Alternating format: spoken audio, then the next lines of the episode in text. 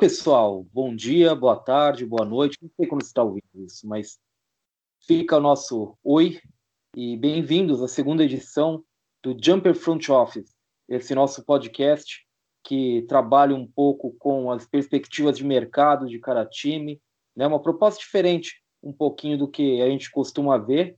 E eu tô aqui com os meus companheiros que estão se tornando regulares, né?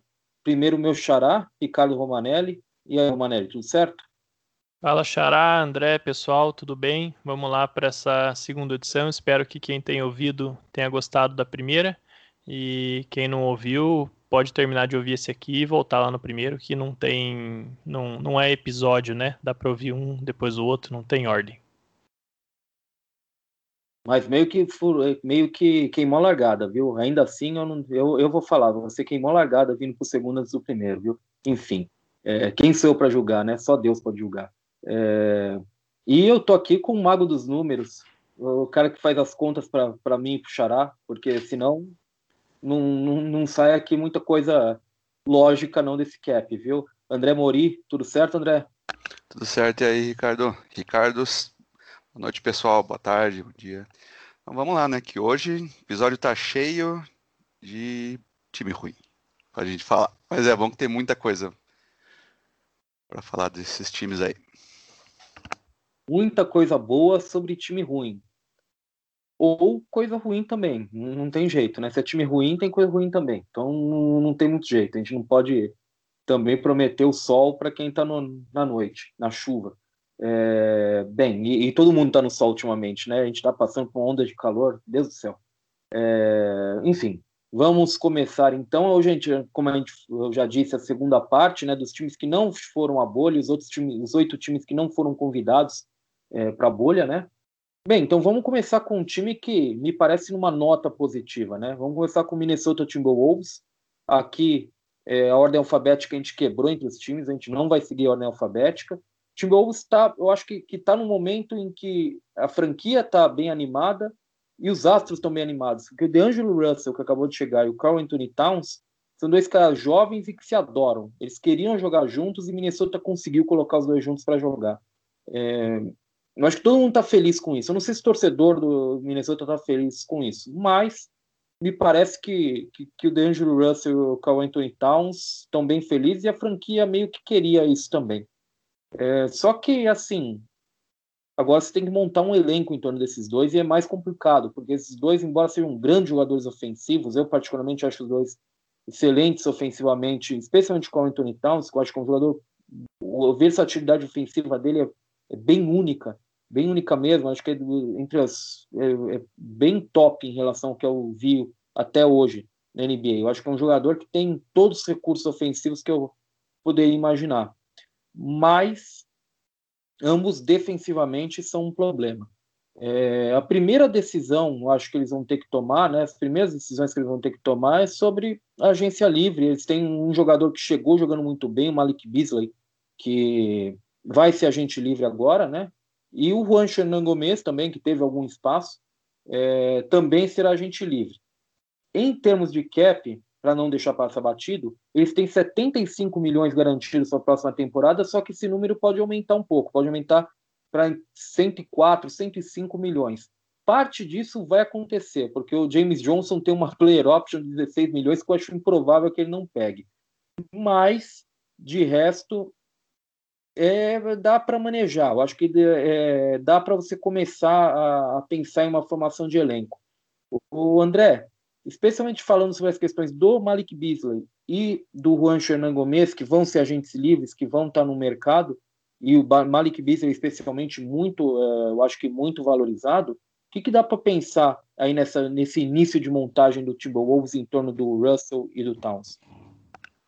É, Ricardo, acho que você falou muito bem, né? Eles acharam as duas peças que eles queriam, né, para colocar no. O Towns já tinha desde 2015, conseguiram colocar o D'Angelo agora com um contrato longo, né? Ele tem mais três anos de contrato, o, o Cat mais quatro anos. Então, assim, eles, as peças fundamentais do elenco estão aí. Tem a questão de defesa, como você falou, realmente é pesadíssimo isso eles apostam muito no assistente, né, no, que é o, o David Vanderpool, que veio do, do Blazers e conseguiu fazer essa mudança no, no Blazers, né? Criou uma defesa que, nos dois anos que ele esteve lá é, comandando essa defesa, ele levou a defesa do, do Blazers de 25 26 em defensive rating para oitava no ano e 16 no ano seguinte. E ano passado, quando ele saiu, o Blazer foi a terceira pior defesa da NBA né, em rating. Eles apostam muito nisso. Questão de elenco, eles têm 11 jogadores voltando, é, é muito jogador, e tem o Malik Beasley e o, e o Juancho, né, que eles trouxeram nessa deadline, entrou naquela troca gigantesca que levou o Robert Covington pro, pro, pro Houston, eles trouxeram eles que estavam em último ano de contrato, de contrato de rookie, trouxeram para fazer aquele uma avaliação, né? Fazer o, o, teste deles ali no restante da temporada. O problema é que teve a parada pelo Covid, então eles têm uma amostra muito pequena, né? De 14 jogos. Os dois jogaram muito bem.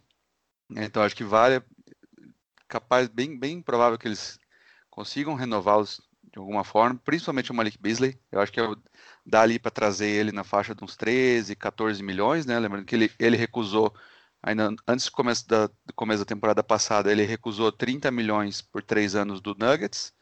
Então imagine que por 39 por três anos é alguma é uma coisa que dá para dá para trazer ele no valor normal. Já o Juancho, eu acho que é aquele valor de, de, de da mid-level exception, né? Acho que talvez um pedaço da mid-level, não ela inteira. Então acho que alguma coisa na faixa de 6 milhões seria um valor uh, ok para eles, principalmente considerando ele do, ao lado do Cat, é um encaixe bom, né? Porque ele espaça a quadra, não fica não fica o, o garrafão, não congestiona o garrafão pro Cat e, e o D'Angelo, né? E por mais, sim, eu recomendaria renovar, até porque se tira, se tira eles, acaba ficando já sem, sem assets por uma possível troca.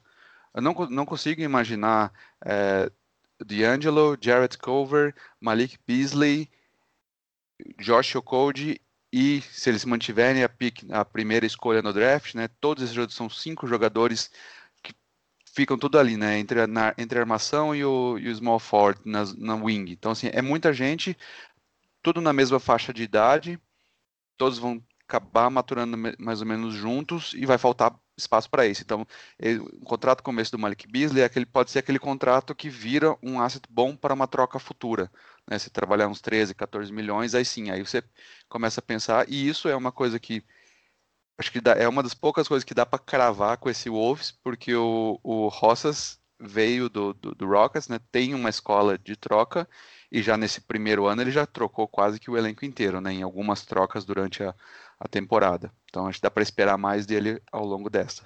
É, e, e assim, eu gosto de algumas peças desse elenco. Desse elenco. Você falou do, do Okogi. O Okogi teve menos espaço essa temporada em relação à anterior, mas eu gosto dele em linhas gerais. Eu gosto do que eu vi dele. Eu acho que é um jogador que, que te entrega razoavelmente nos dois lados da quadra. Eu acho que é um jogador que, que não te compromete. Eu acho que é um jogador que, quando você pensa, por exemplo, num no quinteto inicial e precisa de um, daquele quinto titular, aquele cara que vai ser meio que o cara que, que, que joga pelo esforço, né? Que joga para suprir as lacunas. Eu acho que o Kogi faz um pouco esse papel, gosto dele.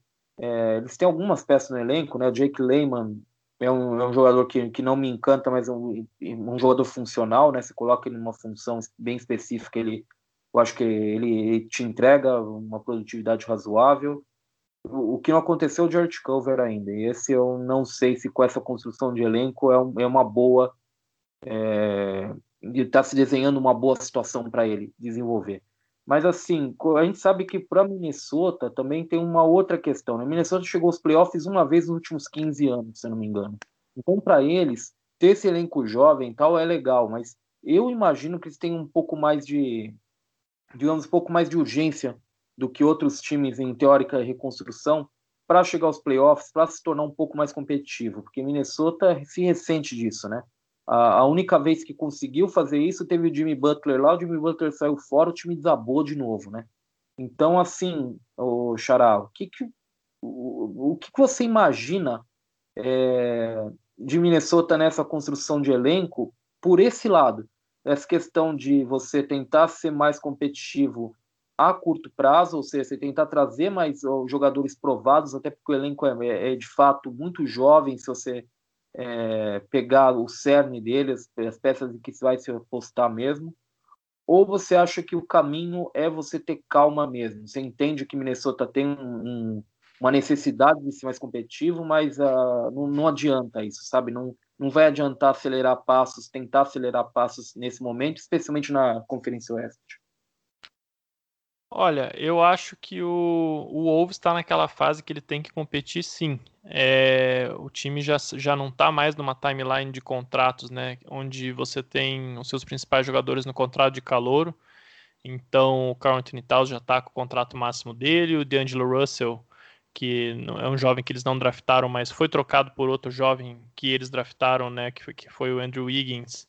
E são caras aí com uma trajetória de carreira é, parelha, né? É, tá no contrato máximo também, então esses dois slots contratuais estão preenchidos e a partir de agora você vai precisar de alguma forma competir. Um time que, como vocês já passaram, tem é, pouca, relativamente pouca flexibilidade financeira, né, pelas opções e pelos free agents restritos. Eles trocaram, na troca que eles adquiriram o Malik Beasley e o Juancho, eles deram uma escolha de primeiro round, então eu não acho que, que você faz essa troca para jogar 14 jogos com eles e não jogar mais nada, né? E, e não, não, renovar depois. Então, com certeza eles vão buscar renovar até para manter o ativo, como o André bem citou. E é curioso que o Gerson Rosas, desde que ele assumiu, é, isso foi bastante falado até na deadline, os únicos caras do elenco que ele, quando ele assumiu como presidente de operações de basquete da franquia na oficina passada, que sobraram foram o Carl Anthony Towns e o Josh Okogie. O resto ele trocou todo, dispensou, draftou gente nova, mudou tudo. Então é um time que ainda está se encontrando também. É, tem alguns caras que acabaram lá por, por acidente, quase, né? Por, por questões contratuais para balancear a troca, como o James Johnson que é um cara que já passou aí dos seus melhores dias, mas é um perfil de veterano interessante para esse time, né? Porque ele traz aí alguns elementos, é, principalmente defensivos, não que ele seja um grande defensor, mas traz a experiência nesse lado da quadra que, que pode contribuir para o Carl Anthony Towns e para o D'Angelo Russell, né? Já que esse é um fundamento que ambos, apesar de terem melhorado muito, ainda precisam evoluir um pouco mais até para poderem liderar esse time realmente para os playoffs. E a questão é realmente balancear o elenco, porque você tem ali uma rotação de armadores que eu acho, né, posição 1 e 2 vai ficar entre o D'Angelo Russell, o Malik Beasley e o, o a maioria dos minutos. É, você vai ter que encaixar, se for ficar com a primeira escolha do draft que eles ganharam na loteria, vai ter que encaixar provavelmente ali o Anthony Edwards ou um outro armador. Não tem nem por que eles draftarem, sei lá, de repente um James Wiseman, né, que seria um pivô é, com certeza um jogador de perímetro, então você vai ter que encaixar na rotação, sendo que você já tem o Jared Cover também, enfim, é como vocês citaram, é um elenco que vai precisar aí de algum balanceamento. E a, a, escolha do Cover no ano passado eu, eu não gostei na época e hoje eu gosto menos ainda. Claro que ele é um cara ainda muito novo, né, 21 anos, é, a gente tem que ver como é que ele vai evoluir, mas quando você vê ali na sequência que veio, ele foi escolhido na sexta posição e na décima o Atlanta Hawks pegou o Ken Reddish, que é um cara que é, seria um encaixe melhor nesse time pela posição, pelo tamanho e que mostrou um potencial defensivo muito grande já na temporada de calor com o, o Atlanta Hawks. Na décima segunda veio o PJ Washington, que é um cara que fez uma temporada de calor excelente também, seria uma posição melhor. Na décima terceira veio o Tyler Hero pelo Miami Heat, que é um cara que está aí impressionando todo mundo nos playoffs. Todos os caras que em tese teriam sido encaixes melhores para esse elenco do Wolves. Mas o Cover ainda é jovem, né? Ele pode evoluir e fazer essa escolha não, não parecer um erro daqui a um tempo. De qualquer forma, eu não acredito nele sendo esse cara já. Então o Wolves precisa arrumar um ala para a posição ali, até porque ele, ele pode não ser baixo para jogar na posição 3, né? Ele tem um 1,98, mas também não é o cara que você. não é o tamanho de cara que você quer principalmente se tratando aí de uma conferência oeste, onde você vai ter que ter um cara nessa posição que vai defender numa noite o LeBron James, na outra noite o Kawhi Leonard, na outra noite o Luca Doncic, por aí vai. Então, eu acho que as decisões do Wolves passam principalmente sobre como você melhorar o time ao redor do Carl Anthony Towns e do, do D'Angelo Russell, sabendo que os dois são fenômenos ofensivos, são jogadores muito bons é, nos arremessos, principalmente. O Cat, é, chegando no aro, ele, ele é um dos melhores da liga, até pelo tamanho. O D'Angelo ainda precisa evoluir um pouco mais nisso, mas é, você vai precisar complementar eles dessa forma, passando a quadra, defendendo e, e, buscando jogadores que cumprem esse perfil. Então, vamos ver o que, que o Rosas inventa aí. Ele já mostrou que não tem medo de trocar e, como o André bem citou, tem muito jogador jovem já para o perímetro e precisando de minutos. Eu não sei não se essa primeira escolha eles não vão acabar trocando, viu? Eu pessoalmente eu acho que seria o melhor negócio caso você é consiga pegar aí um jogador tipo 20 e poucos anos aí, sei lá, 25 anos, 26 anos, de uma mais estabelecido que vai ajudar esse time a chegar nos playoffs e que também vai poder ficar a longo prazo no time junto com o, o Cat e o Dilow. Só complementar um pouquinho essa questão do draft que é bem importante, até que eu acabei esquecendo de falar antes, de falar antes. É, o Wolves é o time mais novo, terminou a temporada né, como o time mais jovem da NBA. Eles tinham uma média de idade de 24 anos. acho que só chegou a 24 porque tinha ali o James Johnson com, com 33 e o Evan Turner, que acho que nem chegou a jogar, mas ele estava lá com 31. Então, assim, é um time muito jovem. E além da, da primeira escolha, o Wolves também tem a 17 escolha, que veio do, veio do Nets. Agora não lembro qual foi a, da, de onde que ela veio. E tem também a, a, a própria escolha de segunda rodada, tem a 33 Então são três escolhas logo no começo do draft. E ele já tem, como a gente falou antes, né, tem, já tem 11 jogadores com, com, com salário já garantidos, né? Mais os, os, os dois uh, free restritos. Aí você trazer mais três jovens nessa, nessa brincadeira toda, né? E além disso, eles apostaram tanto no, no D'Angelo Russell, né, que eles mandaram o Andrew Wiggins e mandaram a escolha deles de, de 2001, num draft que está se mostrando que deve ser um draft forte.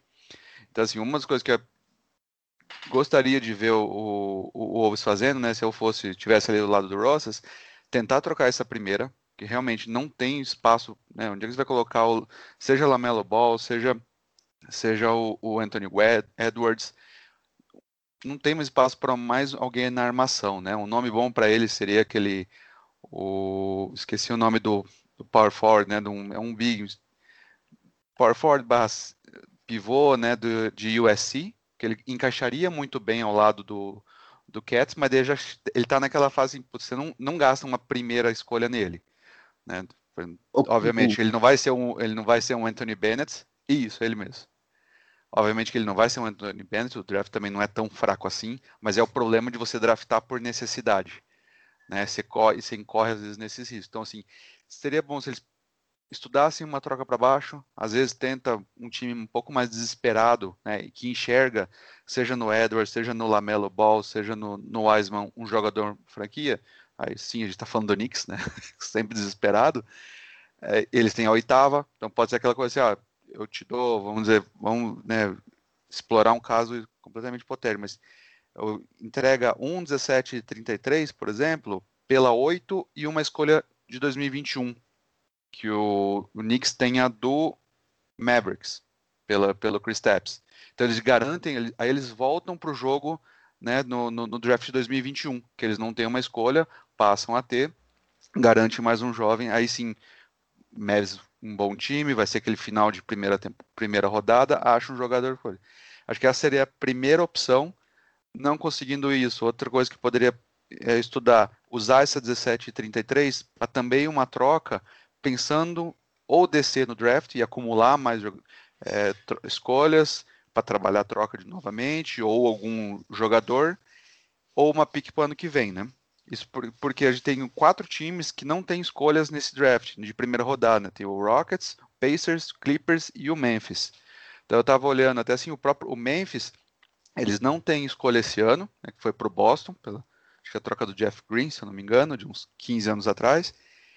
Então eles poderiam trocar e, e tem para o ano que vem, além da deles, eles têm uma escolha do do Jazz, do Utah Jazz, eu acho que é a troca do, do Grayson Allen. Então eles poderiam negociar uma dessas duas para também voltar a ter uma, uma escolha no, no, no ano que vem e, e o, o, outro time ter uma escolha se fosse o, se fosse o Grizzlies, eles poderem ter, também ter uma escolha esse ano. Então, assim, acho que são, são caminhos que acho que o, Wolves poderia trabalhar bem para continuar tendo mais assets pra, né, nessa, nessa montagem que, assim, cada vez mais fica assim, é crítico né, o, eles têm que acertar, tem que ser muito cirúrgico, o Rosas tem que ser muito cirúrgico, porque principalmente porque Minnesota não é um destino para free agents, né? Então eles vão ter que de, depender muito dessa troca, dessas trocas e escolhas. É um grande problema para o Timberwolves pensando em draft, especialmente com a primeira escolha, é que quem quer a primeira escolha, né? Esse é o grande problema desse draft. Minnesota está meio que eu, eu, particularmente acho que Minnesota está meio preso com a primeira escolha. Mas tudo pode acontecer. A gente tem que esperar, né? Eu acho, assim, a 33 terceira escolha, até pela situação em que o Timberwolves está, que já tem o Towns e o D'Angelo Russell somando para 55 milhões, 54 milhões em contratos e vai pagar aí o Malik Beasley, provavelmente não vai ser um contrato barato. Eu acho que a 33 escolha é uma bela alternativa para eles terem um jogador acertar em cheio e ter um jogador de, pelo menos na rotação, que você pague bem pouco, que você tenha um baixo custo. Acho que a grande aposta deles deveria ficar ali. O início da segunda rodada, aliás, virou ouro para os times, né? Os times realmente estão valorizando bastante essas escolhas entre 31 e 36. É, elas vieram muito. Eles valorizaram bastante, né? Agora... O jogador também, né? Para o jogador também é bom, porque se... desculpa te cortar, porque é, quando a gente pensa ali a, do vigésima, vigésima, vigésima terceira até a trigésima, né, o finalzinho do primeiro da primeira rodada, é, é um contrato garantido. Antigamente a gente falava era contrato garantido por quatro anos, hoje já são dois, né? Então se o jogador de fato não entra, pode acontecer do, do, do time não não pegar a opção do terceiro ou quarto ano. E os salários deles é um salário baixo, muito próximo ao mínimo, né, que normalmente é o, é o salário que, que, os jogadores de segunda rodada ganham no segundo, né, quando são escol escolhidos, ali naquela faixa do 31 a 38, por exemplo, né, e só que eles assinam por dois ou três anos no máximo. Então, em dois anos, eles já estão renovando. Eles já conseguem pegar uma, um, um, valor bem mais alto do que, do que um, um jogador, por exemplo, na 27 escolha, por exemplo, né? Um, te saindo um pouquinho do rosto, mas um exemplo muito bem fácil de ver isso é o, é o Thomas Bryant, foi escolhido pelo Lakers, né? Ele foi escolhido na 42ª escolha, bem depois do, por exemplo, do, do Kyle Kuzma, que foi na, no mesmo draft, só que ele já, esse ano passado, ele já assinou por 25 milhões e 3 anos, né, com o Wizards, enquanto o Kuzma tá lá ganhando 2, 3 milhões, vai ganhar mais um ano de acho que três e meio, quatro na temporada que vem, para daí só daí ele renovar. Então essa até para o jogador também cair desse finalzinho de primeira rodada para o começo da segunda é, é muito bom para eles, né? Coisas das finanças, né? Coisa do quebra-cabeça que que é a liga é, é, até interessante se pensar dessa forma mesmo, porque realmente é, é mais interessante porque para um jogador que, teoricamente, você pensa que quando está sendo escolhido ali no final da primeira rodada, início da segunda, são jogadores um pouco mais prontos, que não são jogadores de grande, grandíssimo potencial, como se costuma escolher lá em cima, ser agente livre rápido é uma boa aposta para eles, porque eles já estão, teoricamente, estão mais prontos, eles já estão é, em condições de jogar minutos sólidos com num, num tiro curto, né, em menor tempo, é, a NBA está valorizando esse tipo de escolha, esse tipo de jogador, então é, é bem interessante mesmo. Só para completar, eu acho que a 17 escolha do, do, draft, que Minnesota também tem, com eles já tendo a primeira e a 33, com a situação que o mercado está e, e, o Timberwolves é, possivelmente no, sendo vendido, né? Eu acho que essa 17 escolha ela é uma enorme candidata a ser vendida. A gente faz tempo que a gente não vê escolha de primeira rodada tão alta a ser vendida eu acho que nesse ano a gente vai ver pela situação financeira, pela, por como as coisas estão indo. Eu acho que vai ter um ou outro time que, que vai estar tá afim de, de botar no mercado e vender escolha. E eu acho que talvez a 17 escolha do Minnesota talvez faça algum sentido ela, ela ser vendida. Eu vou até vou perguntar para o André se eu não estou falando alguma besteira. É possível isso, André? Ainda continua sendo possível esse tipo de operação assim na lata? Como era quando a gente via mais tempo atrás isso acontecer? A, segunda eu tenho certeza que é. De primeira rodada, vou até pesquisar, trazendo o próximo episódio, porque eu não lembro de cabeça de, de uma escolha de primeira sendo vendida assim.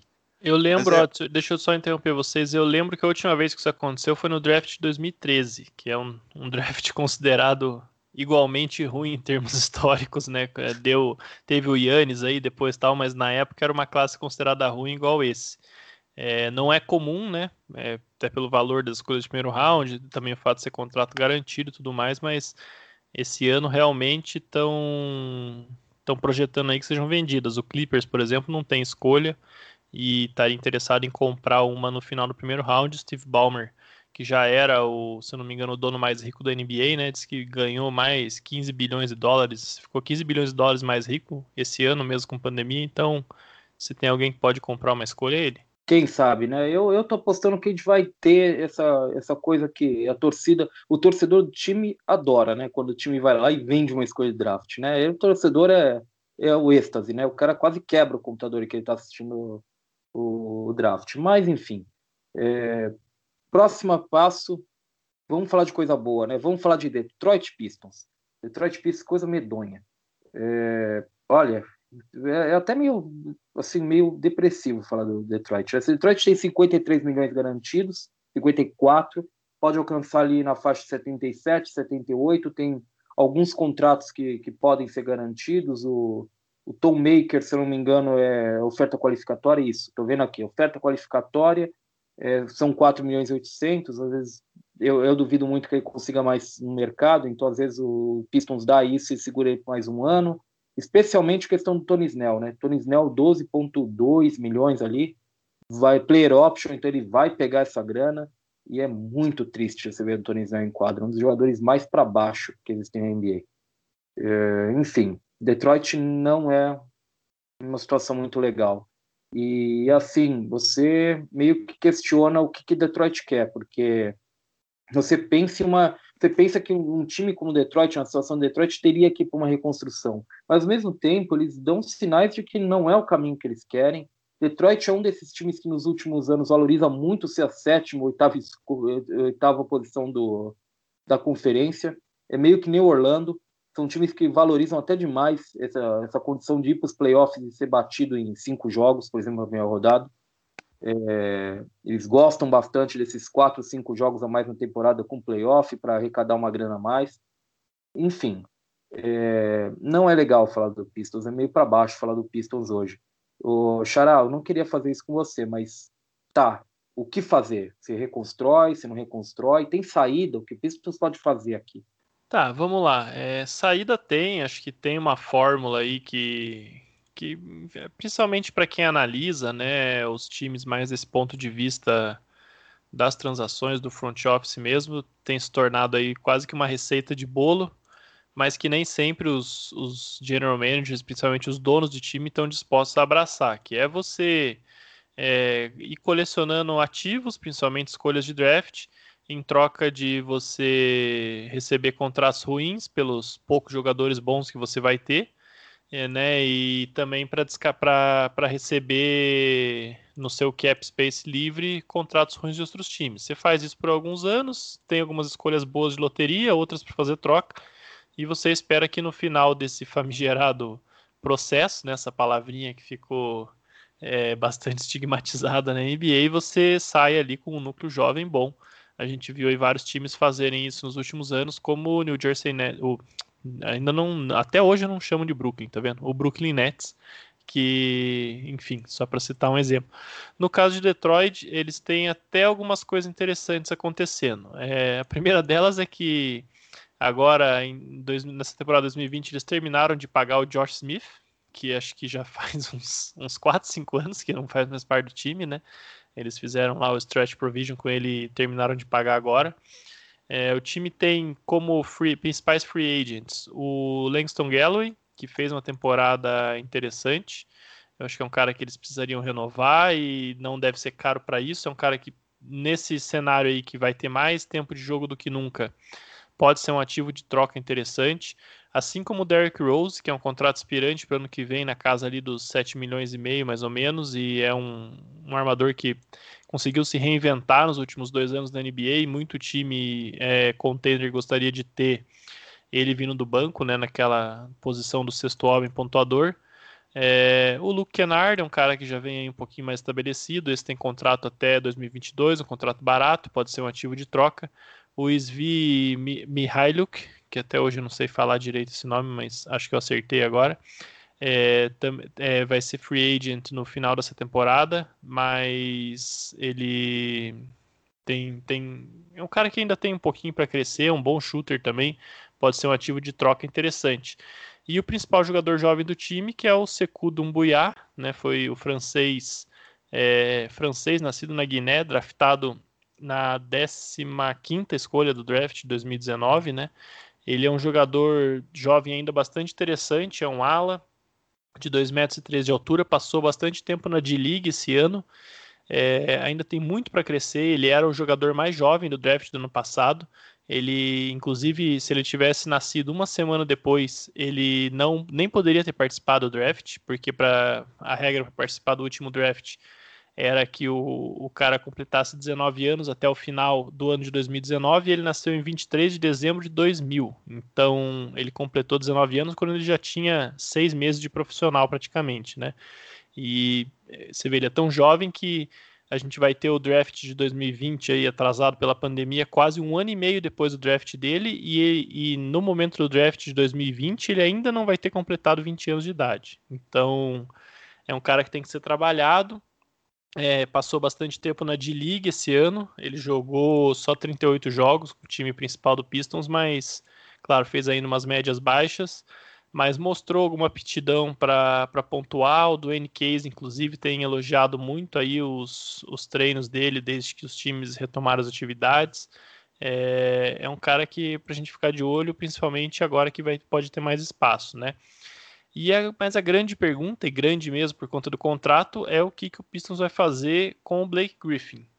É, você citou que o interesse do time nos últimos anos foi chegar aos playoffs ali na sétima, oitava vaga, conseguiu fazer isso, né, com, com o Blake. Eles adquiriram o Blake naquela troca com os Los Angeles Clippers envolvendo o Tobias Harris. É, foi em 2018, né, essa troca, ou 2017. Agora me deu um, eu já não lembro mais qual foi a primeira temporada do Blake, mas enfim, é, ele teve uma lesão aí na, na última temporada, né, no joelho.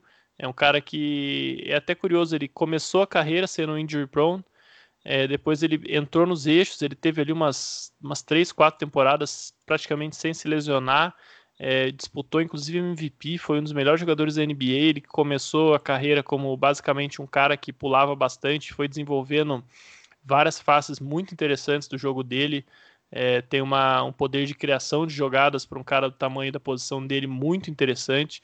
É um cara que tem arremesso, um jogador bastante completo hoje, né? Mas infelizmente voltou a ser assombrado pelas lesões nos últimos anos. Mas apesar disso, ainda tem só 31 anos, né? Então é um cara que pode plenamente se recuperar. Se você imaginar que ele tem contrato, né, uma player option até 2022 apenas. É, se você é um time aí que de repente vê ele começando bem a temporada e tem ali um contrato ruim que você pode juntar com algum ativo para o Pistons para tentar botar ele no time e fazer render, é uma, uma opção bem interessante. E o Pistons, eu acho que inclusive deveria tomar esse caminho, identificar quais caras que podem ser ativos de troca, que os outros times podem estar interessados, e começar essa temporada 2020-21 tentando mostrar que, que, que eles têm que ser adquiridos mesmo. Então, você vai começar a temporada querendo competir, botando o Blake Griffin para jogar, botando o Derrick Rose para jogar, botando esses shooters aí que a gente nomeou é, para chutar bastante bola. Você vai tentar fazer um time funcional, até para poder ajudar os jovens a crescerem também, né? O Pistons que tem a sétima escolha do draft vai colocar mais um jovem aí. E ao longo do ano você vai vendo o que, que você consegue. Eu acho que é difícil esse time, muito difícil esse time se classificar para playoffs, né? Nem ir passar perto disso, mas é um time que pode ser competitivo e que pode é, dar para esses jogadores uma, um, uma cara de atratividade para o mercado, né? Então, e você vai ao longo do ano buscando negócio para essa turma toda e, e vendo que você consegue. A partir daí é o famoso tank, disfarçado ou não, né? E você vai desenvolvendo seus jovens e dentro de dois, três anos, usando essa tática de adquirir ativos, é, pegando dinheiro ruim dos outros e, e draftando, você espera sair com um núcleo jovem bom ao final desse processo. É, e, e assim, no Pistons é, a gente fala do Blake Griffin, porque o Blake Griffin é o principal ponto de interrogação, né? Esse é o, em termos financeiros, ele, ele é quem quebra, entre aspas, o time, mas enquadra se, se o Pistons vai ser alguma coisa, depende dele jogar bem. É, a temporada passada dele, a gente ainda pode falar como passada porque essa ainda está em andamento, né? A passada dele foi primorosa, ele jogou muita bola. É, foi para o segundo time ideal da, da NBA com muita justiça. Mas não é só Blake Griffin que é a questão aqui, né? É, a questão você tem o Christian Wood, que é um dos grandes destaques do time, um dos poucos destaques do time é, na última na, nessa temporada, que agora vai ser agente livre, né? E agente livre restrito, se não me engano, não tem nenhuma restrição, né? Você tem ao mesmo tempo um dos poucos jovens talentos que, que o Pistons conseguiu colocar, realmente conseguiu trabalhar, né? E ver em quadra jogando bem nesses últimos anos, que é o Luke Kennard. Ele passa a ser elegível para uma extensão prévia e já falou que gostaria dessa extensão prévia. Lógico que ele não é poder, mas é algo para o Pistons pensar também. Então, assim, como que, que você monta esse quebra-cabeça, André? Como que você você pode encontrar no mercado alguma coisa do Blake Griffin ou você vai ter que de fato pagar esses caras, pagar o o Kenar, lógico que você pode jogar um ano para frente, mas pagar o Christian Wood especialmente porque você tem que manter os poucos talentos que, que o elenco tem e você vai ter que coexistir ele com, com o Blake Griffin em termos financeiros e ver o que consegue fazer nessa reta final de contrato do cara. Então, Ricardo, o Pistons é engraçado porque até assim é difícil de, até de entender em que momento o, o Piston o Piston tá, né? Porque a gente olha, olha alguns times, por exemplo, como o Hawks, de um, dois anos atrás, era muito claro qual era o objetivo deles, né? Não, jovem, a gente vê, vê o draft, mas eles tinham o quê? Tinham no Lloyd Pierce um técnico novo, né? Tinha já ali o, o o Trey Young já tinha achado isso, como a gente falou no, no, no episódio anterior, né? O Pistons, se você olha, eles são exatamente o oposto disso, né? Eles têm um Blake Griffin com 31 para 32 anos, com um contrato muito alto, né? Só tem mais esse, essa próxima temporada e uma player option de 39 milhões que ele certamente vai, vai exercer e manter. E eles têm também o que um técnico, né, no, no Dwayne Casey, que não tem mais idade, não quer passar por um rebuild, né? Vê também o técnico, ele é um técnico vitorioso, né? O que ele a base do, do, do Raptor tinha muito dele ali. Então assim, ele também ele não aceitou esse né, esse contrato para passar por um rebuilding, mesmo ele sendo um novo técnico, o front office sendo um, um, front office completamente novo, né? Então assim, maior, esses principais nomes, o principal nome, né, o Blake Griffin, não foi uma troca que esse, o atual, o front office atual fez, o que facilita um pouco essa questão da troca. Né? Então, assim, eu apostaria mais muito nisso, mas vamos dizer, ah, não, a gente quer que eles vão ter muito cap space, né, se eles abrirem mão de, de todos, as, todos os direitos né, de, de, de cap holes que tem lá de Brandon Knight, John Hanson, o próprio Galloway, o Tom McCare, então, eles vão chegar, acho que se não me engano, mais de 50 milhões em cap, pode chegar até isso. Então eles podem, né, tendo também o Derrick Rose aí, com, também com 31 anos. O, o Luke Kennard jogou muito pouco essa temporada, né, foram 14 jogos só, mas o que ele mostrou foi muito bom. Foi um, aquilo que, né, quando olhavam o draft, projetaram muito dele. Então eles poderiam muito bem, por exemplo, ah, com esse cap, o que, que a gente vai? Joga uma oferta quase pornográfica em cima de um Fred Van Fleet, e um John Harris, né, o Joe Harris, né, do, do, do, Brooklyn Nets. Renova o Christian Wood, como você falou, como ele, ele vai ter uma cap hold muito baixa, porque o contrato dele era mínimo. Eles podem usar todo o cap space, e eles têm early, early bird rights, né, então eles não precisam de espaço no cap para renovar com ele, num valor acima. Então eles podem gastar todo o cap que eles têm para montar o elenco, dando um overpay nesses caras, no próprio Jeremy Grant, que é um que viu agora um setorista do, do Nuggets falando que o, o, o, Pistons é um dos times interessados no, no Jeremy Grant agora na, na free agency. Então eles podem fazer isso. Só que assim, dizer, um time que tenha Christian Wood, Blake Griffin, Joe Harris, Luke Kennard e Derrick Rose, o, o, o Fred Van Fleet né, e Derrick Rose, com o Kennard vindo do banco, qual que é o teto desse time? É muito baixo. Né? Principalmente pensando no, no leste, tem uma quantidade boa de times, o Nets vai voltar muito mais forte esse ano, o Wizards pode continuar ali na briga, ainda mais se o, o, o John Wall voltar, né? Então é, é aquela coisa, vale a pena? né? Você gastar, vai, vai fazer um, vai fazer contratos muito altos por dois, três anos, ferrar com esses dois últimos anos de, de Blake Griffin no time, né?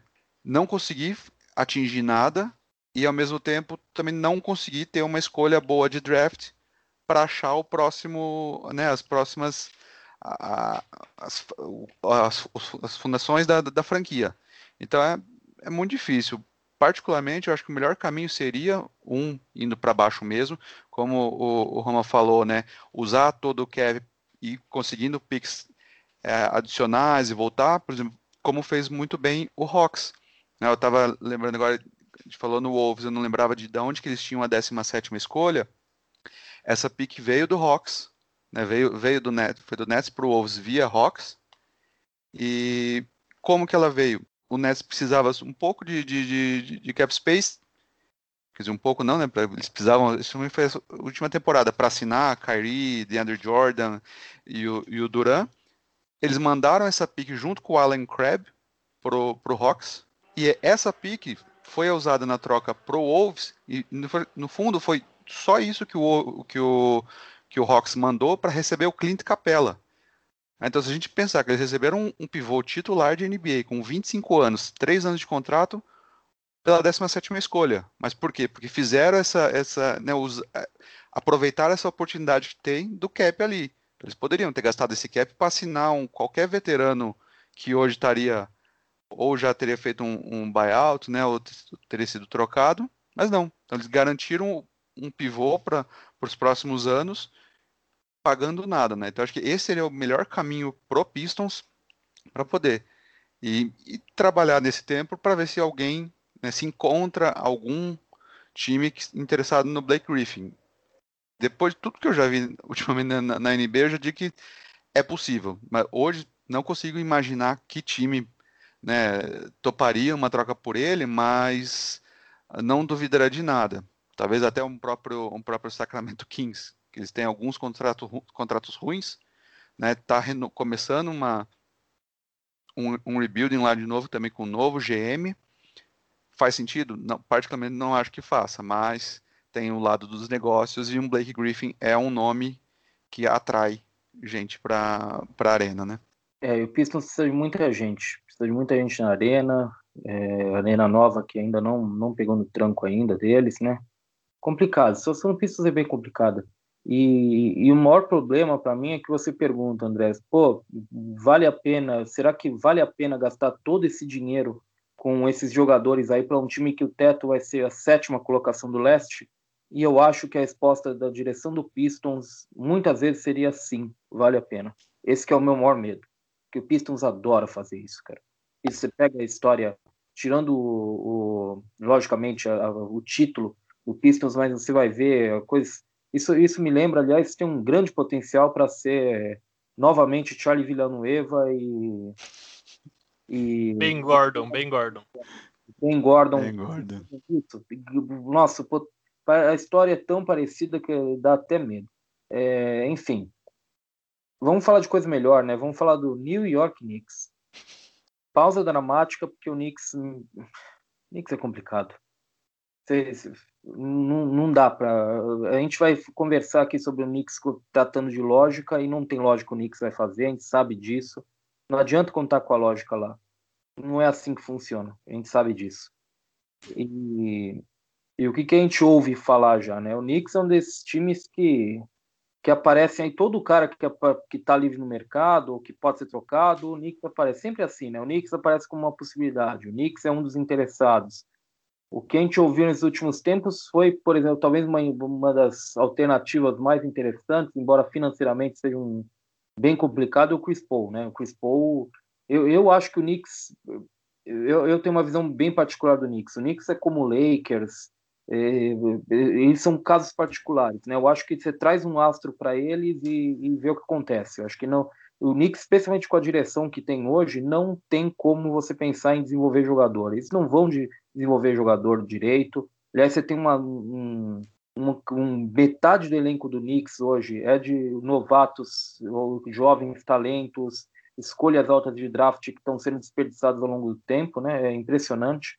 Então, sei lá, eu sinceramente eu acho que, que essa, esses rumores sobre o Chris Paul, eles são. Eu acho que o Knicks pode fazer bem pior do que isso, para ser bem sério com vocês, viu? Eu não ficaria totalmente alheio a esse tipo de situação, porque o Knicks é assim. Então, o André, mas você certamente tem uma ideia melhor do que do que pode dar certo, do que pode dar errado, que, quais são os benefícios, quais são os malefícios de você trazer o Chris Paul para o Knicks. O que, que você pode falar sobre, sobre essa possibilidade? Que, assim, aparece para o Knicks e, e, a gente sabe que, embora pareça uma loucura para muitos times, para o Knicks talvez até possa ser menos pior do que eles têm capacidade para fazer, atrocidades que eles têm pelo caminho. É, poderia ser uma, uma oportunidade, né? O nome do, do, do Chris Paul é muito falado no Knicks é, muito pelo, pelo novo presidente do time, né, que, que era o antigo agente do, do, do Chris Paul, então eles têm essa relação, mas é um é, é muito difícil, principalmente depois dessa, dessa temporada que o Chris Paul teve, né, acho que ele, o valor dele está muito em alta, então, nem sei se o, e, e a, o que o Knicks teria de oferecer, não sei se vai atrair o, o, o KC, né, o Knicks, como você falou, é, é um caso à parte, é aquela coisa que você fica até difícil de acreditar que tudo acontece. Falou, não, agora vai, né? Cada vez quando pegar, escolheram o Kristaps Porzingis, falou, não, agora vai. E não foi novamente, né? Explodiu. Eles fizeram no passado vários contratos, ficaram na expectativa, né? Primeira expectativa era de, de draftar o Zion, né? Então eles, a campanha foi horrenda, caíram na, na caíram para terceiro, não conseguiram nem o Zion, nem o, o, o né? Então já tem, tem isso. É, esse ano novamente caíram, né? então foram de sexto para oitavo, já num draft ruim, conseguiram ainda cair mais ainda. No fundo, talvez não seja tão ruim, porque a diferença de jogador ali, né, depois do entre a quarta e a oitava escolha, tá tudo praticamente o mesmo tipo de jogador.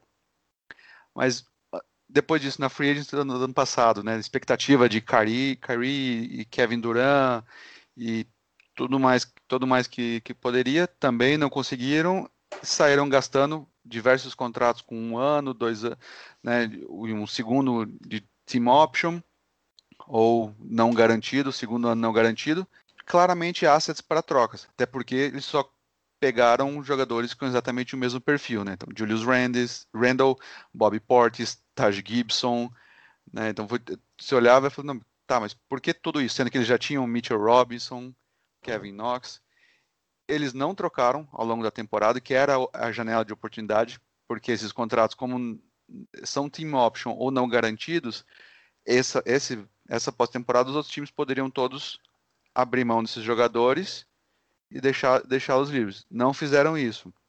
Então eles têm ainda a opção de garantir esses, esses salários, né, do, do Alfred Payton, do Red Bullock, uh, e as team options né, do Bob Portis e do Tej Gibson, só que fazendo isso, eles tornam os salários deles viram todos 100% garantidos, então perde esse atrativo, mas ainda, ainda se viram um atrativo por eles serem um contrato expirante. Né? Aí a gente pensa que Free Agency 2021 é muito forte, só que aí tem um problema, você vai trocar expirante por jogador com contrato mais longo, para pegar alguma coisa em troca, né? um, um jovem, alguma coisa assim, isso você faz quando você não quer jogar o jogo na Free Agency 2021 e é o que o Knicks quer jogar. Né? Porque realmente, como você falou, ele é igual o, o, Lakers, eles precisam de uma estrela, precisam de uma estrela, então eles vão querer estar tá no jogo em 2021. Então, assim, considerando tudo isso, não consigo ver eles fazendo grandes trocas agora, vão acabar aí ficando acima do cap, porque vão garantir todos esses, esses salários, e aí pensar alguma coisa durante a deadline, desde que não prejudique o, o plano deles né, de, de estrela em 2021. E as escolhas, que também é o mesmo problema que eles que o, que o Wolves tem, né? Que o, o Knicks, você falou também, o Knicks tem muitos jogadores no, novos. Né, são seis jogadores, pensar, seis de 15 que tem menos de 25 anos. E eles têm a escolha 8, 27 e 38. Então, no meio disso, vai colocar mais três jovens, né? Piora tudo ainda. Então, imagino que devam fazer algumas trocas pontuais, talvez a escolha não não, não acredito que eles subam, tentem fazer a loucura com o Wolves, mas se tem um time que eu acho que poderia fazer isso, é o Knicks. Né? Ainda pensando nesse, se eles se apaixonarem por Lamelo ou Anthony Edwards, ou mesmo Wiseman, não acharia nem um pouco estranho eles fazerem isso, mandando, não sei se às vezes o, o Dennis Smith, Nilikina, ou mesmo o Mitchell Robinson, que tem um salário muito baixo, ou uma pique futura, que eles têm ano que vem, eles têm a do, do eles têm, esse ano eles têm a deles e a do Clippers, né? Que é a do Clippers é 27. Ano que vem eles têm uma pick swap com o Clippers. Claramente eles não vão exercer. É, acho que já pode garantir, né? Que o Clippers tem, vai estar melhor do que o Knicks ano que vem. E a escolha do, do Mavericks. Então, eh, acho que a melhor forma que eles poderiam. Não, não acho que Chris Paul seja a saída. Se fosse, apostaria muito mais neles apostando nesse potencial de estrela do Edwards ou do, do Lamelo. E sendo um jogador ruim, automaticamente eles vão estar no jogo para a escolha do ano que vem, que aí sim um draft forte, né? Cara, eu adoro a possibilidade de uma primeira escolha de draft no Knicks, cara. Knicks precisa disso. Eu, e, e, vai ser tão empolgante, cara. Eu acho que o Knicks realmente precisa desse tipo de coisa. Enquanto isso, eles têm uma terceira escolha de draft que foi relativamente empolgante, apesar de não ter Acho que para ele isso é empolgante, embora para o resto da liga é meio que não tenha tanto que dado de ombros para ele, mas dentro do Knicks é uma grande corrente positiva em relação ao RJ Barrett, né? E, o, e agora eles têm um novo técnico, um novo velho conhecido, né? O Tom Thibodeau. É, Adoro jovens, sei, né? É, o Tom Thibodeau, eu, eu, realmente o encaixe dele aqui, eu não sei exatamente o que esperar, mas Vamos lá. Tom Thibodeau e RJ Barrett. Partindo desse ponto, Oxará, o que, que você pensa para construir em torno desse time? O que, que você acha que é possível fazer para se montar um, um, um sketch de, de algo competitivo no Knicks? Bom, nesse casamento Thibodeau e RJ Barrett, você pode começar trocando ou dispensando reserva do RJ Barrett, né? Porque o Thibodeau vai jogar os seus principais jogadores mais de 40 minutos por jogo mesmo naquelas partidas numa terça-noite contra o Charlotte Hornets. Isso é o, o, histórico dele e não sei, é, talvez um jogador jovem acabe, enfim, aguentando mais isso e seja até bom para ele jogar mais, mas é um defeito aí que o, o Thibodeau tem, que a gente espera que seja corrigido aí, apesar da, da piada, né, porque acabou desgastando aí muitos jogadores, tem todo o debate em torno disso. É, mas para falar do RJ Barrett, eu vou voltar um pouquinho na questão do Chris Paul, porque a gente tem visto aí muitos debates emocionados né, sobre se o Knicks deveria trocar por ele ou não, que não faz o menor sentido, com o salário dele, com a idade dele, o Knicks não vai ganhar nada mesmo, mas o fato é que o Knicks ele precisa reconstruir a imagem antes de tudo, né? Não, não adianta você criar cap space todo ano com a imagem que a franquia está no mercado. Então isso vai um trabalho aí de dois, três anos, você mostrando que mudou a cultura, mudou o ambiente, mudou. Então o Chris Paul é um cara que ele pode ajudar nisso tudo. Primeiro porque ele ajuda o seu time a se reestruturar, tanto dentro de quadra quanto no vestiário. Ele é um cara que tem seus defeitos também, por onde saiu aí teve alguns problemas. Já vou incluir algo sobre isso na continuidade aqui do comentário, mas é um cara que ele te deixa num patamar mínimo de competitividade, de vestiário e tudo mais. E ao mesmo tempo, por ser um veterano importante, por ser um cara que foi tantas vezes All-Star, né, um, um, jogador de tanto destaque, presidente da Associação dos Jogadores, é um cara muito influente entre os jogadores. Então, você ter um cara desse em Nova York, sendo o principal líder da tua franquia, ele vai poder servir como embaixador para o resto da liga, é, é uma das melhores formas de você reconstruir a sua imagem. Então, eu, se fosse o Knicks, buscaria ativamente sim um negócio pelo Chris Paul. Né? Tem pela idade, pelo encaixe, enfim, outros fatores, eu acho que não vão ser tantos times assim interessados nele. Tem muitos que adorariam contratar ele se ele fosse free agent hoje, por exemplo, mas ele não é, então isso reduz bastante a gama de times que pode competir por ele. É, logo que a temporada de OKC acabou, eu pessoalmente via os, os três principais times que poderiam estar interessados, como o próprio Knicks, o Philadelphia 76ers e o Milwaukee Bucks. Né? O Bucks eu acho que não tem como montar um pacote legal para o Thunder. É, seriam basicamente veteranos sem muito valor de troca, né? Seria ele algo envolvendo, sei lá, o Eric Bledsoe, o Ersan Ilyasova, mais uns caras lá. Não tem nenhuma escolha de draft boa também. É, então é um pacote que não é nada interessante para o Thunder. Eu achava que o, o Sixers, se quisesse, poderia montar um pacote interessante, que tem alguns jovens ali como o Matisse Taibo, tem, é, pode envolver umas escolhas de draft, tem o Zaire Smith, tem ali alguns valores, né? Não é nada muito importante, mas você não vai conseguir também nada muito importante por um, um armador com essa idade que vai ganhar mais de 40 milhões de dólares, né? Mas com a contratação do Doc Rivers anunciada hoje, né, no dia que a gente está gravando, dia 1 de outubro, não sei que dia nossos ouvintes vão escutar esse podcast, mas com essa contratação do Doc Rivers, que teve problema com o Chris Paul no, no Clippers, e o, o Chris Paul, inclusive, falou para o Steve Ballmer que um dos motivos que ele queria sair do Clippers era o Doc Rivers. Eu acho bastante improvável que o time vá atrás dele agora. E aí sobra o Knicks nesse cenário. Então o Knicks deveria ir fundo. O Knicks pode montar um pacote aí com alguns desses contratos que o André citou, que alguns deles, inclusive, são jogadores úteis, ainda jovens, para você botar ali no sistema do, do Oklahoma. Então, um Julius Randle da vida é um cara que ainda é jovem, né? Tá, vai entrar no, no que seria o auge dele, pelo menos em termos de idade e experiência agora. E, enfim, dá de repente uma escolha de draft, né? Um Dennis Smith Jr., que era um cara de potencial que não, não foi desenvolvido, é, consegue montar um pacote pelo Chris Paul.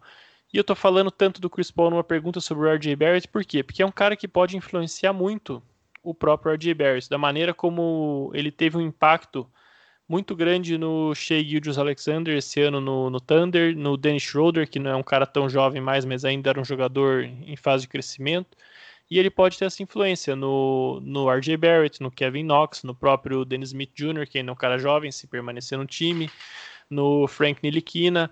São caras que têm muito a aprender com o Chris Paul em termos de profissionalismo, em termos de, de como se portar dentro de quadra e fora dela, porque a verdade é que o Knicks até hoje não deu nenhum modelo para eles, não não tem veteranos com esse perfil dentro do elenco, não, não teve esse tempo todo, não teve comissão técnica que, que, que se prestasse a esse papel.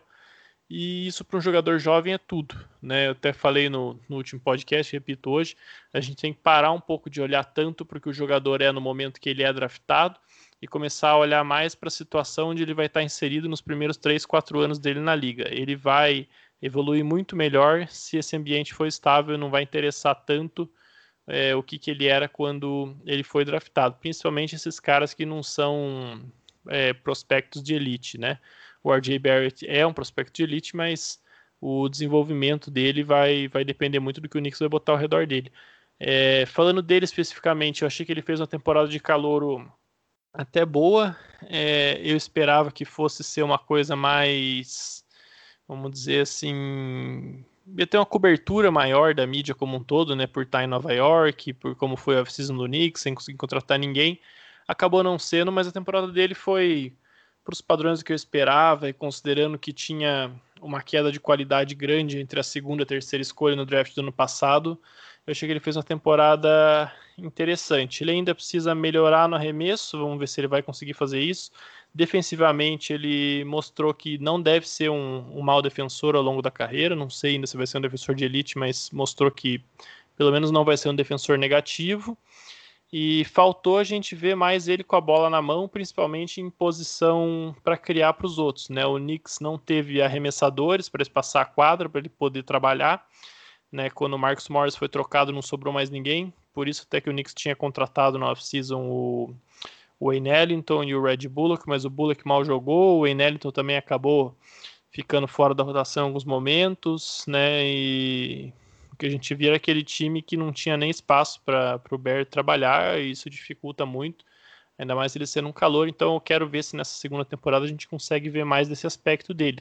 É, eu acho que ele pode, não sei, é, chegar num nível aí de um vamos dizer, de um DeMar DeRozan da vida, aquele cara que é um, é um pontador, que tem as suas deficiências, mas que vai te entregar pontos, que pode ser ali a primeira, segunda opção ofensiva de um time bom e, não sei, pela primeira temporada eu colocaria aí mais ou menos nesse, nesse tipo de patamar, mas é muito cedo para cravar, né, qual que vai ser o teto dele, eu estou bastante curioso para ver como é que vai ser a segunda temporada, especialmente se o Knicks for realmente atrás do Chris Paul. Eu tenho a impressão que o RJ Barrett precisa de espaçamento, isso é certo. Ele precisa de mais espaçamento, precisa da quadra aberta. Uhum. A questão é o Thibodeau. Eu não acho que o Thibodeau gosta de formar times assim. Mas enfim, vamos ver, né? Knicks, aliás, vamos ver o que o Knicks será na próxima temporada, né? É muito difícil pensar, visto numbrar, porque o Knicks é sempre uma bomba relógio. Você nunca sabe o que vai acontecer. Eu só espero que. Eu adoraria que ele tivesse a primeira escolha do draft. Isso eu digo para vocês. Eu adoraria ver uma primeira escolha do draft em Nova York. Eu acho que atrair muita atenção, ia fazer as coisas ficarem mais animadas por lá, porque do jeito que tá, tá muito para baixo. Né? Podemos encerrar o Knicks com chave de ouro? Claro, por favor. falando, falando de Thibodeau, né? Até mais cedo num, num grupo de, de WhatsApp, a gente falando de, de alguns times, inclusive o Knicks, aí eu fui e pesquisei, né? Então, assim, Knicks, 2014, né? Deram 25 milhões e 5 anos pro Derek Fisher, seu novo técnico deles. Ele durou uma temporada e meia. Então, em 2017, eles deram 15 milhões por 3 anos pro Jeff Hornacek, que durou duas temporadas. Em 2018, eles deram 22 milhões e 4 anos pro David Fisdale, que durou uma temporada e o comecinho desta. E agora, pelo jeito, o que falam é que deram 5 anos e pelo menos mais 25 milhões pro, pro Thibodeau. Então, assim, isso é Knicks. Para não falar que estamos né, pegando no pé. O Knicks também, desde 1994, que eles não dão uma extensão para um jogador que eles escolhem em primeira rodada. Assim, é até é. difícil de acreditar. São 26 anos que eles escolhem os jogadores trocam ao longo da, do, do, contrato. O último foi Charlie Ward, que era um, um armador que era do time do da época de, de Patrick Ewing. Então, assim, esse, 20... esse era mito no NBA Live, inclusive, hein? E na, no futebol americano, ele ganhou o Heisman na, no, na faculdade, ele podia escolher se ele ia para NFL ou NBA. Acabou indo para NBA. Então você pensa, 1994, hoje quase, quase todos os jogadores são mais novos do que isso. E o Knicks está Tá aí. Vamos ver qual. Se. O próximo na fila é o, o Frank Nilikina. Que eu não sei se eles vão dar uma extensão. Mais um que vai ficar pelo caminho. Pois é, talvez esse é o Knicks. Vejo, é, talvez o Mitchell Robinson. Apesar que o Mitchell Robinson não foi escolhido é primeira. primeira. É, foi segunda. Não tem jeito, cara. Puxa. É assustador. É, é vai... e, eu, e eu vou comentar que o Kevin Knox, que acho que é o próximo da fila, tá indo por esse caminho também, né? Também, também. não sei se não sei se vai não. É uma pena, porque assim, quem, quem é um dos os mais velhos, né, os que me acompanham, lembram desse Knicks dos anos 90. Era um time muito forte. E era aquela coisa, o Madison Square Garden lotado, eram os jogos né, que iam para a TV, então tinha toda aquela. Né, eram com, com, muita propaganda, muita antecipação. E a gente vê o Knicks da, da forma que está hoje é, é difícil. A NBA é melhor quando o Knicks é competitivo, divertido de assistir, não tenha dúvida disso. O problema é que faz um tão bom tempo que não acontece, né? É, enfim, vamos deixar para trás, vamos chegar no time que é, é, é, o filé aqui, né? Certamente. Golden State Warriors é o estranho no ninho entre todos esses times, né? Três títulos em cinco anos, últimos cinco anos, mas teve um desastre na última temporada, né? Vai, vai chegar para essa, teoricamente, para a próxima temporada, chega com Stephen Curry, chega com Clay Thompson, com Draymond Green e agora com a segunda escolha do draft, né? Porque teve esse ano pavoroso pelo caminho e, e, e também o Andrew Wiggins que foi adquirido na troca do, do DeAngelo Russell. Eu não sei, eu, eu, eu, não, eu, eu sei que alguma coisa vai acontecer no Warriors. Eu não consigo prever exatamente o que vai ser, Xará. Mas é, Wiggins e segunda escolha do draft, você empacota esses dois. Ou a segunda escolha do draft, uma é, trade exception, se não me engano, que eles têm de 17, 18 milhões. O que, que dá para pensar nisso? Eu, eu, eu acho que dá para pensar em boas coisas aqui. Mas também não é exatamente o ano para se fazer trocas muito arrojadas, por causa de questão, questão financeira também. Não sei até que ponto dá para ser usado dessa forma. Mas o que, que você vislumbra com essas possibilidades aí? O Wiggins, essa trade exception, segunda escolha do draft. O Warriors não está para não tá no momento de desenvolver o James Wiseman, o Kungu, o Lamelo Ball, quem for que seja, né? Exatamente. E se você for olhar a folha salarial do Warriors, eu tô aqui sem, sem fazendo a conta tá bem bem básica, sem olhar os cap holds, sem pensar em exceções que vão usar, player options, até porque pelo que eu tô olhando aqui rapidamente não tem nenhuma. Mas é um time que já tem aí em torno de 145 milhões de salário comprometido para o ano que vem, bem acima da, do limiar da, da taxa, né, da Luxury Tax, e que realmente vai ter dificuldades para montar elenco. Mas os donos lá já mostraram que eles estão aí para rasgar dinheiro mesmo, né? E estão esperando é, em algum momento da próxima temporada poder lotar lá o novo Chase Center, que ainda não viu o poderoso Warriors na sua melhor formação, né? No final das contas, você também tem que levar em consideração que você tem um Steph Curry que vai estar com 33 anos no final da próxima temporada. Você tem um, um Draymond Green que vai estar tá com 31 anos, né, já durante a temporada também. E você tem um Clay Thompson que vai fazer 31 anos durante a próxima off-season, presumindo aí. Não, desculpa, o Clay vai fazer 31 anos durante a temporada também, faz em fevereiro. Vi errado aqui a, a data. Então você precisa fazer esse time competir por mais um título agora. É 2021, 2022. O futuro a gente pensa depois. Essa tem sido a mentalidade dos, dos principais candidatos a título da NBA. E nesse contexto, você tem muita razão. A segunda escolha do draft, ainda mais nesse draft que não tem aí nenhum jogador né, estrela tal, não parece ser uma escolha que vai ajudar o time imediatamente, nem que vai dar para o time é, um jogador que vale a pena você colocar um jovem agora, que depois ele vai ser uma, uma peça importante do seu futuro. Nesse contexto, o Warriors, pensando numa troca, tem essa escolha e tem a escolha do Wolves no ano que vem, que eles receberam na troca do, do D'Angelo Russell, né, pro, pro Minnesota Timberwolves. Essa é uma escolha valiosa porque eu acho que a maioria dos analistas e, e front offices deve pensar que é uma escolha de loteria, né? Ninguém está apostando muito no Wolves como um time de playoffs, porque o Oeste é muito forte, né? O, o Rosas com certeza quer tentar reverter esse cenário.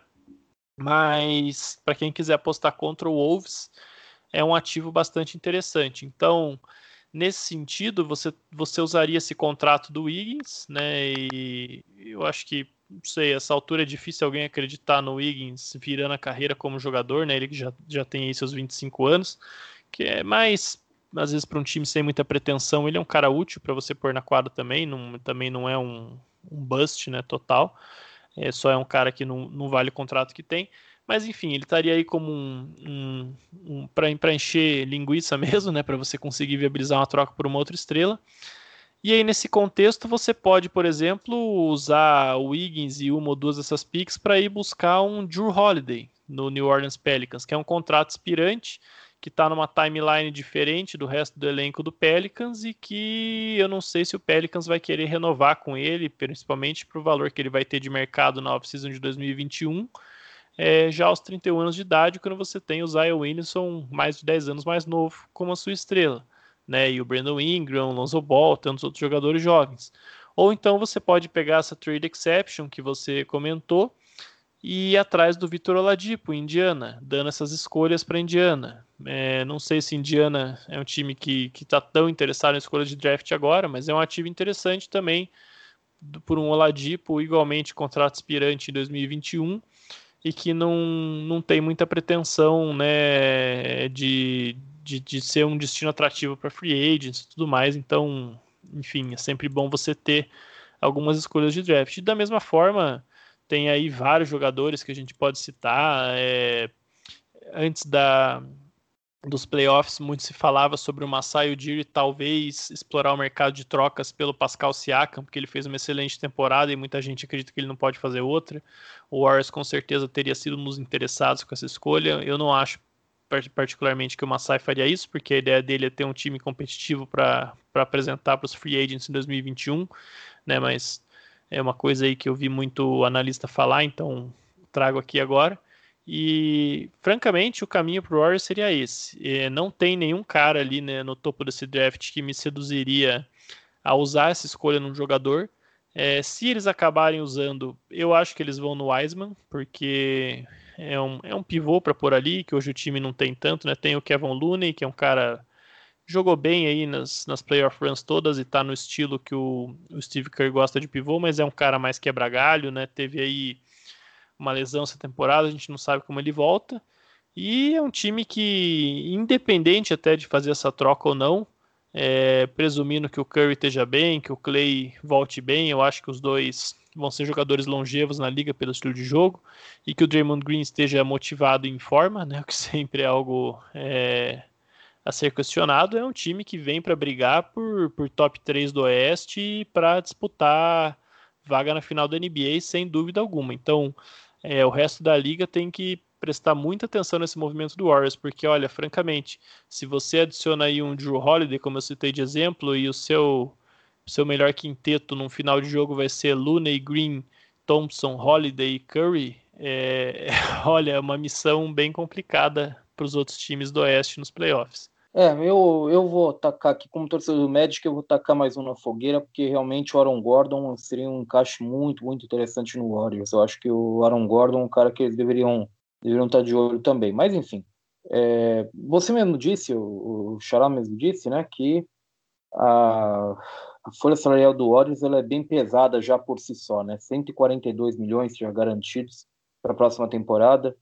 É, nem precisa falar, né? Stephen Curry 43 milhões, Clay Thompson 35, Andrew Wiggins quase 30, Draymond Green 22. Então a gente sabe para onde está indo esse, esse dinheiro, né? A gente sabe que, que realmente isso aí é uma, uma realidade irreversível. Agora, de resto de elenco, é, o, o que, que dá para pensar? E aí eu, eu pergunto para você, André. É, é realmente a, a, saída aqui é realmente acertar os contratos mínimos, é pegar esses caras que, que deram certo e que custaram um pouco para o time, como o Eric Pascal, como o Marcus Chris, que para mim é uma surpresa que tenha jogado minimamente bem uma temporada, é, o Kai Bowman, né, esses jogadores periféricos que fizeram boas temporadas na, na, com a oportunidade de, de jogar um pouco mais e de fato manter eles? Ou dá para você pensar em algo maior? Tem algumas, alguns recursos que o Warriors pode usar aqui para montar um elenco mais competitivo? Eu acho que é, né? Assim, até o, do, do que o Roma falou, por exemplo, eu já acho que o caminho, o melhor caminho para o Warriors seria o oposto. Né? Se, se, a gente pensar assim, quando, né, quando surgiu aquele 2015, né, 2015, 2016, os primeiros anos né, daquele Warriors, qual que era o mote deles, né? Era o strength in, in, in numbers, né? Então, aquela coisa, eles tinham muito, eles tinham um elenco, né? Tinha aquela, tinha banco, né? Se a gente olhava, tinha lá Leandrinho, Livingston, ah, todos os jogadores, então assim, não sentia tanto. Nos últimos anos, se você parar para ver, né, como é, aí é um problema também quando você tem um negócio muito, um time muito muito forte, num nível absurdo, como foi o, o, o, Warriors né, nos anos com o Duran, é que acaba mascarando isso. E se você pegar, né, olhar os, os anos, desde 2012, né, quando, quando for, foram as últimas escolhas, né, que foram o Barnes e o Draymond Green, e tinha o Festus Exili no meio também, dali para frente, as escolhas, eles não conseguiram mais replicar esse sucesso que eles tiveram no draft, né? Assim, escolhas de draft de 2013, 2014, eles simplesmente passaram. Se não me engano, foram as trocas, né, de, aí foram os jogadores que foram trocados pelo David Lee, pelo, pelo Bogut, a hora que veio o Igudala, parte do jogo, completamente. 2017 também era, também era parte, eu estava procurando aqui a, a pique, eles também não tiveram. Mas 2015 é o único que ainda que ainda está no, no time, né, que é o Kevin Looney. Então, óbvio, é muito difícil você achar ali alguém no final do, do, do primeiro round, né, alguém de, que entre na rotação, mas o, o Warriors precisa muito disso, porque a gente vê hoje que eles não têm, simplesmente não têm banco, não tiveram banco essa temporada, conseguiram achar Marcus Chris, né, o próprio Kai Bowman, o Eric Pascal, como tinham achado lá né, o, o Jordan Bell também, que compraram aquela escolha, a famosa escolha do Bulls, né? Então eles precisam fazer isso também confiar nesse no, no, que eles sabem fazer, que é desenvolver esse esse banco, porque por exemplo eles tiveram então, as últimas escolhas dele foi o Looney, que é onde está, o Damian Jones, que está no, no Hawks, né, foi trocado pelo Mari Spellman, que agora já foi lá pro pro Wolves, o Jacob Evans, que também foi pro Wolves na troca pelo Dilo, que foi 2018. Ano passado eles tiveram Jordan Poole, que não mostrou, assim, foi esperava-se muito dele, não, a primeiro ano foi uma decepção completa né, no, no, no Wolves, vão precisar dele esse ano, e acertaram no Pascal. Então acho que eles vão precisar novamente acertar isso no draft, por isso que acho que apesar de escolha 2 eles não terem tempo de desenvolver, ter um, eu acho que seria mais prudente eles pegarem, escolherem o Wiseman, até pela posição, que é uma posição que ele, ele não vai ser cobrado como um 2 um normal. Né? Vamos dizer, se ele fosse escolhido pelo Hornets ou, ou pelo fosse o Bulls ou o próprio Knicks com a, com a 2, qualquer outro time que está nesse momento de rebuilding, ele seria cobrado de uma forma que ele não vai ser no, no Warriors, né? Que é mesmo, é mesmo, mais ou menos é a mesma situação que eu vejo o Andrew Wiggins, que no Wolves ele era a primeira, primeira escolha, né? Então ele tinha aquela, aquela coisa do seu primeira escolha, quando recebeu o Max, foi aquela, né, é, hoje é piada dele, falar que não, eu vou me esforçar, né? Que o dono antes de, de entregar mesmo o contrato, cobrou isso dele e falou, não, eu vou me esforçar. Então no Wolves, no, no, no Warriors, ele é a quarta opção, tá?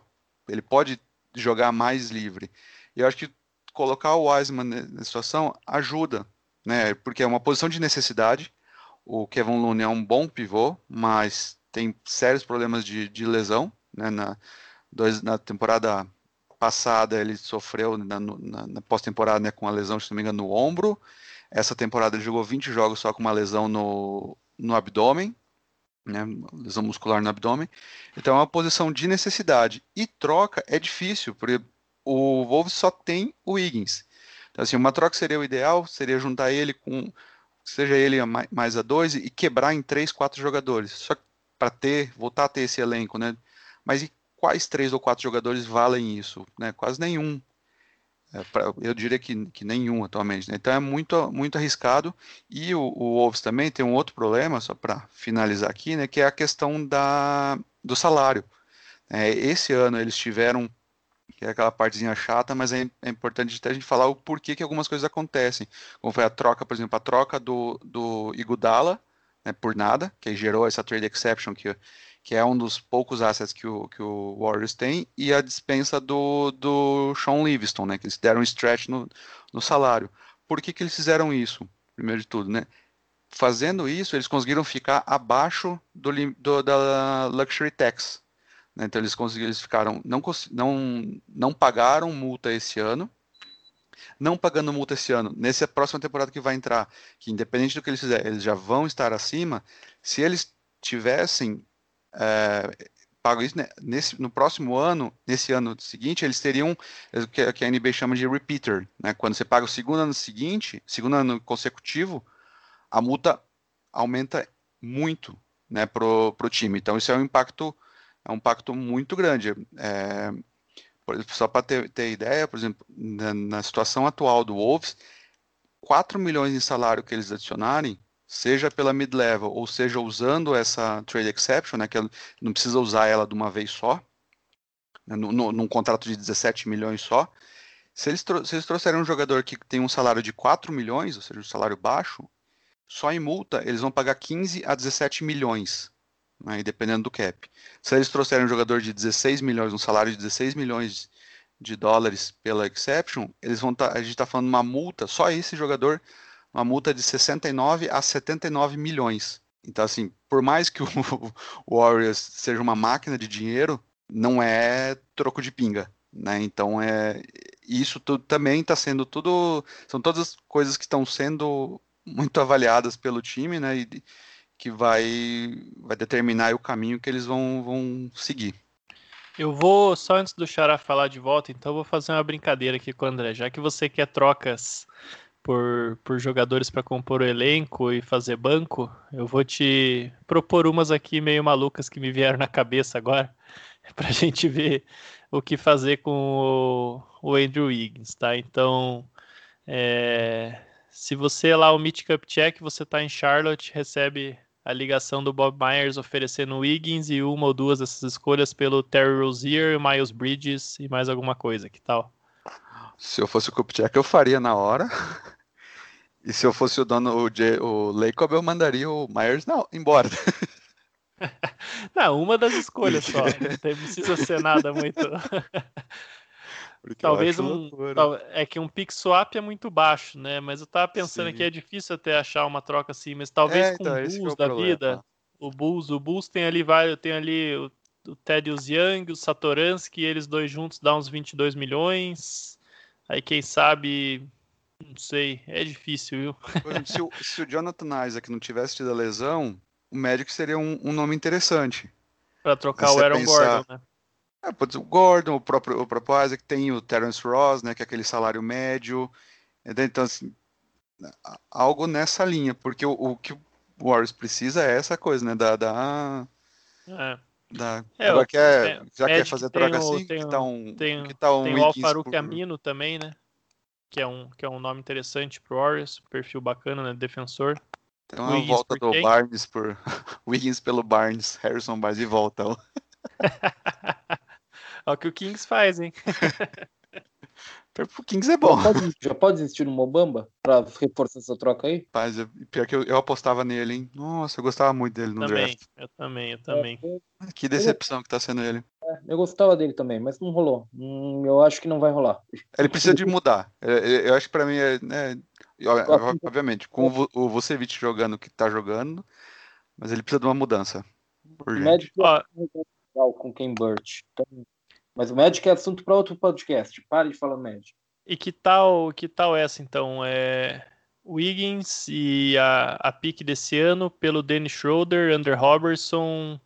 É, joga ali mais um, escolhe um jovem daqueles mais ou menos do Thunder e recebe aí umas, umas duas daquelas escolhas futuras do Clippers. Mas o Robertson ele, ele é aspirante, né? Acho que ele é free agent agora. Ah, é ano. verdade, ele é free agent. Acabou. Free agent. É, então não, não tem Mas jeito. Acho que é pouco também. É muito difícil. A situação no Warriors é. Por isso que eu acho que uma, faz mais sentido eles usar a escolha. Pelo menos eles têm dois jogadores. Tem um, um quinteto titular bem definido. É. Não é o ideal, mas acho que é aquela coisa de pensar hoje que a dois, se não me engano, ele já. O salário atual é bem alto, né? Coisa de 8, 9 milhões. Se não der certo ano que vem, durante a temporada mesmo ou próximo, ele, ele por si só já vira um jogador com. já consegue um jogador de volta bom, né? Porque antigamente a gente tinha esses, os jogadores top 5, entravam na NBA ganhando ali 3, 4 milhões por ano. Era muito difícil. Hoje não, hoje já estão ganhando 8, 9 no primeiro ano, né? Então também já conseguem voltar, por exemplo, você pensar nisso, ele. Essa, qualquer jogador que seja da PIC 2 mais o, o Lune já está dando ali seus 13, 14 milhões. Então aí é também uma, é uma uma estratégia, né? Exatamente. Eu prometo vir com, com trocas falsas melhores no próximo podcast, tá? Não, não, não saiu nenhuma legal aqui agora. Na pressão nunca sai. É, é assim mesmo. Quando a gente tem ótimas ideias quando a gente não tá gravando. Aí na hora que grava, foge tudo da cabeça. É sempre assim. É, Magic era o candidato ideal para fazer essa troca, viu? Que vocês estão falando. Realmente, Terence Ross, Alfredo Camino. Tem uns caras aí para jogar na, na dança, o Aaron Gordon, obviamente. Acho que tinha alguns caras para jogar na dança aí que poderiam fazer mais do que a ideia do que o André estava falando, de realmente fazer uma troca para o Warriors compor um elenco. Compor mais elenco, né? É. E... Uma, que seria, uma que seria interessante, que seria engraçada, né? Kevin Love pelo Andrew Wiggins.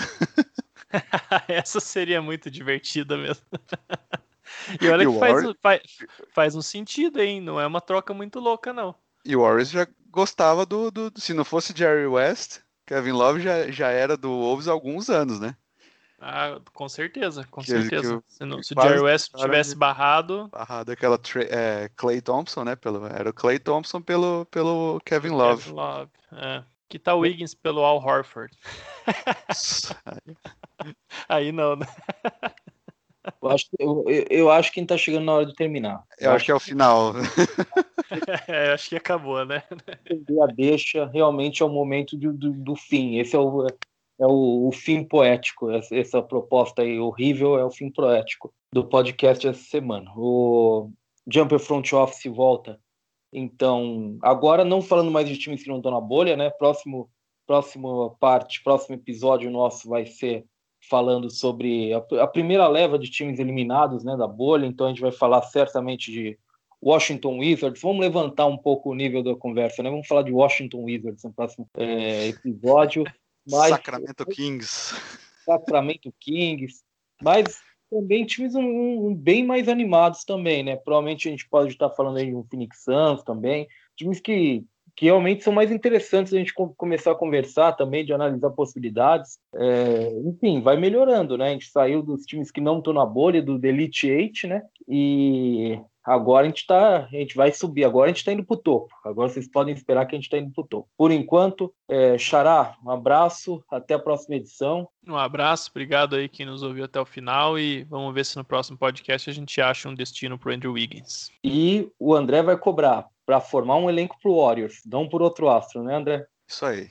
A menos que o astro seja a ração Whiteside, né? É, você, você, é que vocês estão querendo acabar. Então, esse é o momento que acaba mesmo.